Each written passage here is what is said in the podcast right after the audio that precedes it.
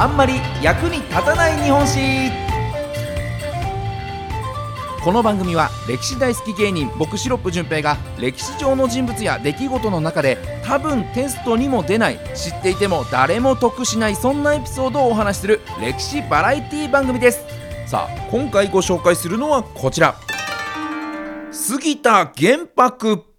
さあ、杉田玄白といえばね、社会の教科書でもね、出てきますね。えー、江戸時代の蘭学医。まあ、蘭学というのが、まあ、オランダの学問というね、えー、蘭学ですけれども、その蘭学のお医者さんということですけれども、まあ、当時、この江戸時代ですけれどもね、の東洋医学が主流だった。そんな時代、西洋医学というものが広がるきっかけとなった解体新書。というですね、解剖書を、えー、出した、出版した人として知られております。ね、この解体新書、非常にね、あの、教科書にも出てきて、テストの時は覚えさせられたな、なんていうね、そんな記憶がありますけれども、ただ、杉田玄白といえば、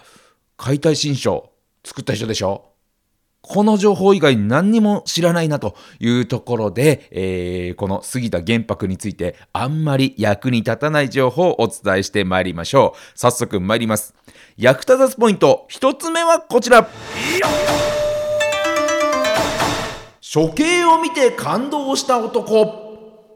ねちょっと恐ろしい話ですけれども、まあ、もともとこの杉田玄白さん、お医者さんの家に生まれた方なんですね。で、17歳で、こう、お医者さんの医者の道に入りまして、で、福井県の小浜藩というところで、藩医としてね、働いていた。まあ、藩のお医者さんとして働いていたんです。で、有名な解体新書の制作、これを始めたのが、実は39歳の時、ある程度おじさんになってから始めたんですよね。で、この解体新書、ね、先ほども言いましたように解剖書なんですけれども、これって実はゼロから作ったわけじゃなくて、こうオランダ語で書かれた解剖書、これターヘル・アナトミアというですね、えー、本があるんですけれども、こちらを日本語に翻訳して出版したものということなので、本当にあの、一から作ったわけではなかったんですね。で、このターヘル・アナトミアをこうお友達に見せてもらった時があって、それでびっくりして、なんじゃこりゃと。え、人の体ってこんな風になってるの？というので、非常に驚いたそうなんですね。で、この解剖書ターヘル・アナトミアをこう翻訳してね、解体新書として出そうとなったきっかけというのは実は処刑場だったんですね。この処刑場では不分けと言います、まあ、解剖が行われるというものなんですけれども、まあ、処刑された人のね、体をこう開いて、体の中をこう調べるという、そういった不分けという解剖が行われることを聞いて、ちょっと見てみたいなと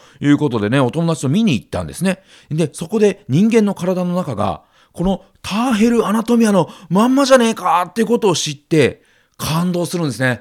人の死体を見て、感動してテンション上がっちゃうという、そんな、えー、感動があって、翌日、お友達、前野良沢さん、中川淳安さんというね、お友達と集まって、いや、このターヘルアナトミアやっぱりすごいなと。もう見た通りだったもんなと。だったらこれ、翻訳した方がいいよなと。これ日本でちゃんと出した方がいいよなっていう話し合いをしまして、えー、翻訳を決めたわけなんです。で、この時代、辞書もなければ、オランダ語がわかる人も出島がある長崎にしかいないわけですね。なので、解剖を見て、ターヘルアナトミアの絵と全く一緒だっていうことは分かったんですけれども、それぞれのね、この部位に、えー、なんて書いてあるかとかいうのは全く読めないわけですよ。っていうところで、翻訳って言ってもどうしたらいいんだろう？っていうところで唯一、オランダ語の知識がほんの少しだけある前の良沢を中心に翻訳を始めるということになったんですね。そんな、この解体新書ができるきっかけとなったのが処刑だったんだよというお話なんですが、じゃあどのようにして作っていったのかなというところ参りましょう。役立たずポイント2つ目は、フルヘッヘンドがわからなかった男。ねえ、フルヘッヘンドがわからなかった。それじゃあなかなかね、えー、翻訳も難しいんじゃないかと思いますけれども、なんだと、フルヘッヘンドなんだという話ですけれども、まあ、あの、部分部分はね、なんとなくこう、前の良沢さんの知識もあって、少しずつわかるんですけれども、ところどころ、やっぱりどうしてもわからない単語があるんです。そういった時は、想像力を働かせて翻訳をしていくんですけれども、その中でどうしてもわからなかったのが、フルヘッヘンドという単語だったんですね。で、あの、本には、他の部分でね、なんとなく翻訳できた部分では、鼻、 nose の鼻ですね。鼻というのは顔の中で verheffend したものだよっていうようなことが書いてある。で、他のオランダの、オランダ語の本を読んで、 verheffend というのが使われている文章を探しまして、あの、木の枝を切ると、その後が verheffendになるよねって書いてる本があったりですとか、庭掃除をするとゴミが集まってフルヘッヘンドするよねって書いてある本があったと。これなんだろうと、フルヘッド。どういうこと？もう連想ゲームですよね。これどういう意味なんだろうと想像を働かせるに、フルヘッヘンド。渦高くなる、盛り上がるという意味なんだということに気づくんですね。確かに鼻は顔の中で盛り上がったところ、フルヘッドしたものですよね。そう、そういった風にの想像力を働かせながらのオランダ語の知識がない中で少しずつ翻訳をしていったというのがこの解体新書なんですね。まあその他、神経っていう言葉ですとか、軟骨っていう言葉、これ日本語としてね、今当たり前に使われてますけれども、これも解体新書で初めて使われた言葉なんですって。杉田玄白たちがこう翻訳して作った言葉なので、この人たちがいなければ、今、神経とかね、軟骨っていう言葉は日本に存在していなかったかもしれないんですね。ちなみにこの軟骨っていう言葉を作った経緯なんですけれども、これオランダ語ではカラカビーンって書いてあるんですね。で、ビーンっていうのは、まあ、ボーンみたいなことで、まあ、骨ですよ。で、カラカって何かっていうことで調べていくと、ネズミが物をかじる時の音。というふうなことが分かったと。じゃあネズミが物をかじる時の音ってことは、ある程度ガチガチに硬いもんじゃなくて、少し柔らかいものなのかなっていうふうに想像しまして、そうだ、だから柔らかい瓶、骨、柔らかい骨っていうことにしよう。だから軟骨っていう言葉になったんですね。そう、だからあのー、杉田玄白がいなければ、軟骨唐揚げはなかったかもしれないということにもなってきますね。で、そういった風に、まあ、言葉をどんどんと作って翻訳していくんですけれども、結構ね、ミスもあったんだそうですよ。あの、虚骨というすねの骨とかかとの骨の間にある、まあ、骨があるんですけれども、これが、このオランダ語でによると、コートビーン、K-O-O-T にビーンっていう表記なんですね。コートビーン。これをずっとあの、K ではなく H だと読み間違えて、ホートビーンで調べてたから、いつまで経っても理解ができなかったそうなんです。で、これも実はケアレスミスではなくて、ターヘルアナトミア、非常に貴重な本なので、まずはそれを書き写して、原本は大切にしまって、書き写しを見ながら翻訳していったんですね。で、書き写す段階で、この K と H、若干ね、この癖によっては、こう似た字にも見えますから、そこで書き間違えて、写し間違えていたので、何度見ても理解できなかった。なんていう、えー、逸話もあるんですね。ただ、これって原本を使わないというのは、それだけやっぱり貴重な本だったからというところなので、まあそういった本を一回書き写すだけでもものすごい苦労なんですけれども、それをやってまで翻訳をしようというその熱意がすごいなと思いますよね。で、この辞書がない時代の翻訳をですね、この杉田玄白、こんな風に例えてるんですね。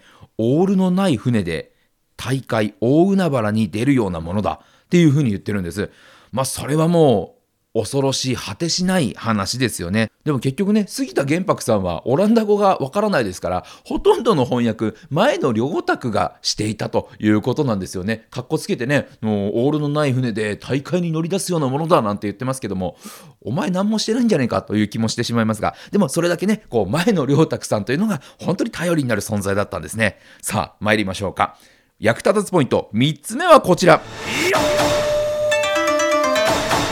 それなのに解体新書の著者の欄に前の良卓の名前がない謎。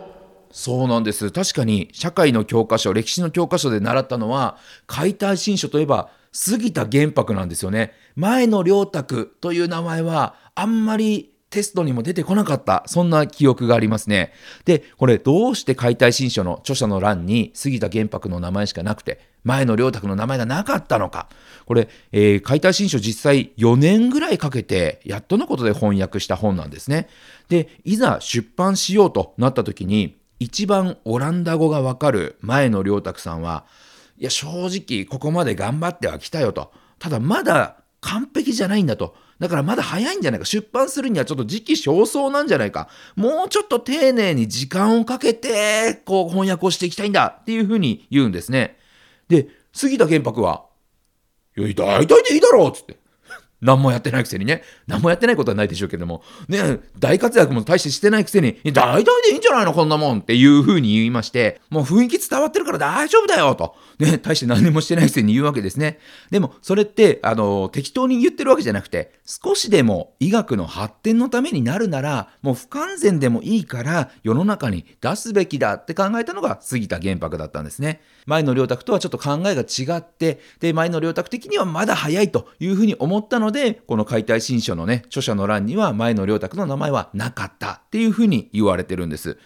で、ちなみにもう一つ説がありまして、この前の良沢さんは、の学問を志したのが、自分の名を上げるためではなくて、知的好奇心とか人のためになればっていう思いでやってるので、だからこそこの本の著者の名前に自分の名前を書く必要はないというふうに考えた。だからこそ俺の名前はいらないっていうふうに言ったとも言われてるんですね。どっちにしても、前の良沢さんのね、ちょっとかっこよさもあれば、この杉田玄白さんのね、世の中のためになるなら少しでも早く出そうという考えもどちらも間違ってはいないんだろうな、そんな気がしますよね。で、まあ、結果的に完璧ではないけれども発行されましたこの解体新書なんですが、後に大月玄卓という人に改訂されて、より正しい内容のものになったんです。で、この大月玄卓、漢字で書くと、こう、玄米の玄に、えー、沢という字で玄卓。これって、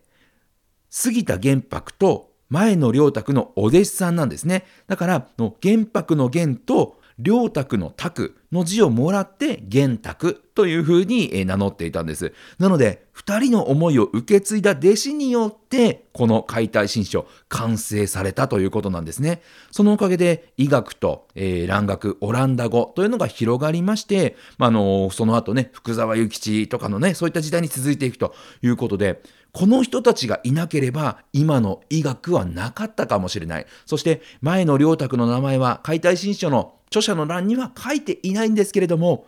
思いを引き継いだ大月玄卓、この卓の字によって、前の良卓の偉業というのもしっかりと残っているんだよ。そんな風に感じられるお話でした。まあ、今回はですね、杉田玄白、についてね、お話しさせていただきましたけれども、本当にあの、こういったね、えー、昔の人たちの何もないところからの努力があって、今の医学、今の文化というのがこう根付いているんだなというところ、えー、感じられる、そんなお話でした。ということで、今回のあんまり役に立たない日本史杉田玄白ご紹介しました。それではまた来週お耳にかかりましょう。さよなら。